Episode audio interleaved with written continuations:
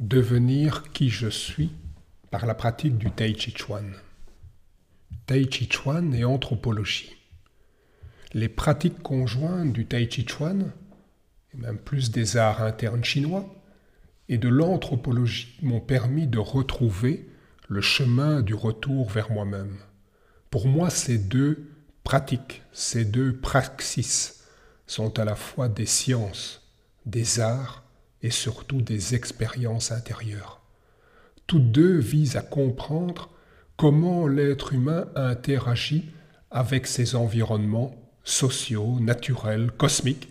C'est le projet du corps taoïste de Christopher Schipper, le corps humain, le corps social et le corps cosmique sont faits de la même matière, ont les mêmes modes de fonctionnement. En s'harmonisant avec l'un, on s'harmonise avec l'autre.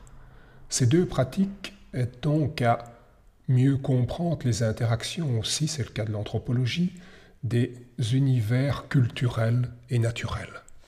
Dans la pratique du Tai Chi Chuan, nous commençons par copier le mouvement extérieur. Ensuite, nous imitons sa dynamique intérieure. Finalement, nous initions le geste à partir de notre profondeur, à partir de notre cœur-esprit. Il y a un quart de siècle, je me suis trouvé immergé dans les cercles académiques et traditionnels de pratique des arts internes en Chine. Tai Chi, Qigong, méditation, Chuan, Baguazhang, etc. En beau milieu de l'empire du milieu, je n'avais alors qu'une idée vague de qui j'étais. Je copiais, j'imitais ce qu'on m'incitait, ce qu'on m'encourageait à imiter, à copier. Le long chemin pour devenir qui on est.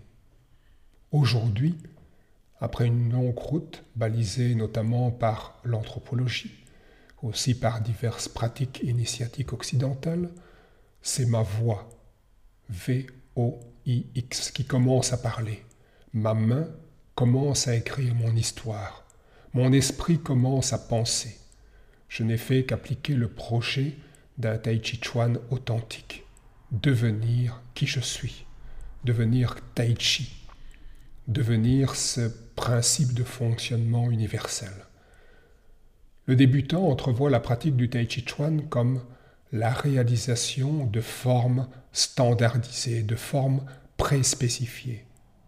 La plupart du temps, ce débutant ignore comment descendre dans ces profondeurs. Petit à petit, progressivement, il retrouve le contact avec l'énergie vitale, avec son énergie vitale, avec son souffle, le souffle qui est davantage que la respiration, le souffle de vie. Il assiste émerveillé à l'émergence des formes. Au départ, ce sont les formes qui vont mobiliser le souffle, et puis petit à petit, lorsqu'on lâche prise, c'est le souffle intérieur qui va porter les formes, qui va les engendrer. De même, le chercheur, n'entendant que sa raison, considère la vie comme un programme. Par contre, celui qui écoute son intuition voit la vie comme un processus créatif. C'est donc quelque part la même démarche dans l'anthropologie ainsi que probablement dans d'autres sciences. La fameuse phrase de Paul Klee fournit une clé. L'art ne reproduit pas le visible, il rend visible. Le maître en Tai Chi Chuan fait l'expérience de devenir qui il est. Il ne cherche pas à reproduire des formes toutes faites. Il s'ingénie de préférence à adhérer aux forces qui donnent naissance aux formes. Plutôt que de m'intéresser aux produits finis et aux états de la matière, je valorise maintenant l'expérience des processus de formation. J'accorde ainsi la primauté aux transformations des matériaux.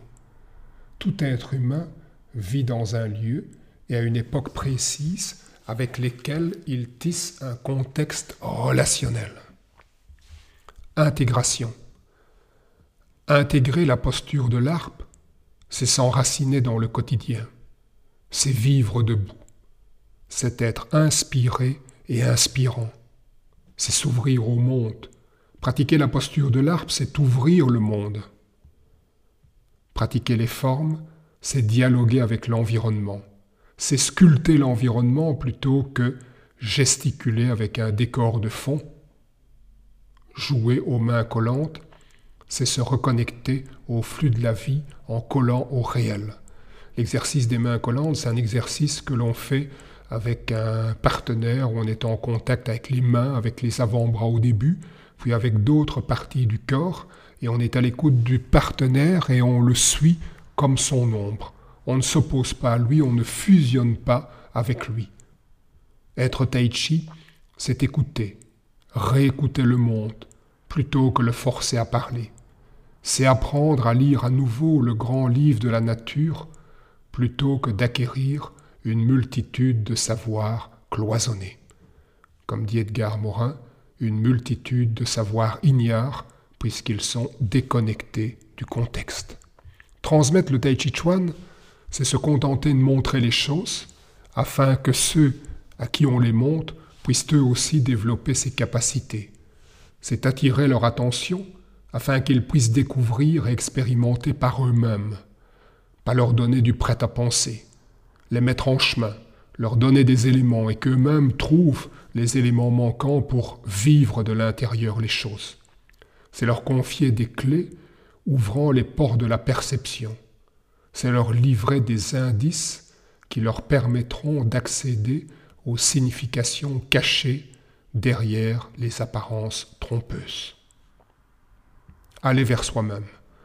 Mon cheminement Tai Chi Chuan, éclairé par l'anthropologie, m'a fait prendre conscience que la seule voie possible, c'est d'aller vers soi-même. Toutes les autres sont des impasses. En allant vers moi-même, j'ai pu devenir qui je suis. Voyez comme aujourd'hui on nous propose dans notre société de vivre au contraire à travers des stars, à travers des modèles interposés plutôt que de vivre sa propre vie. Je me rends compte également à quel point nous façonnons et sommes façonnés par notre environnement.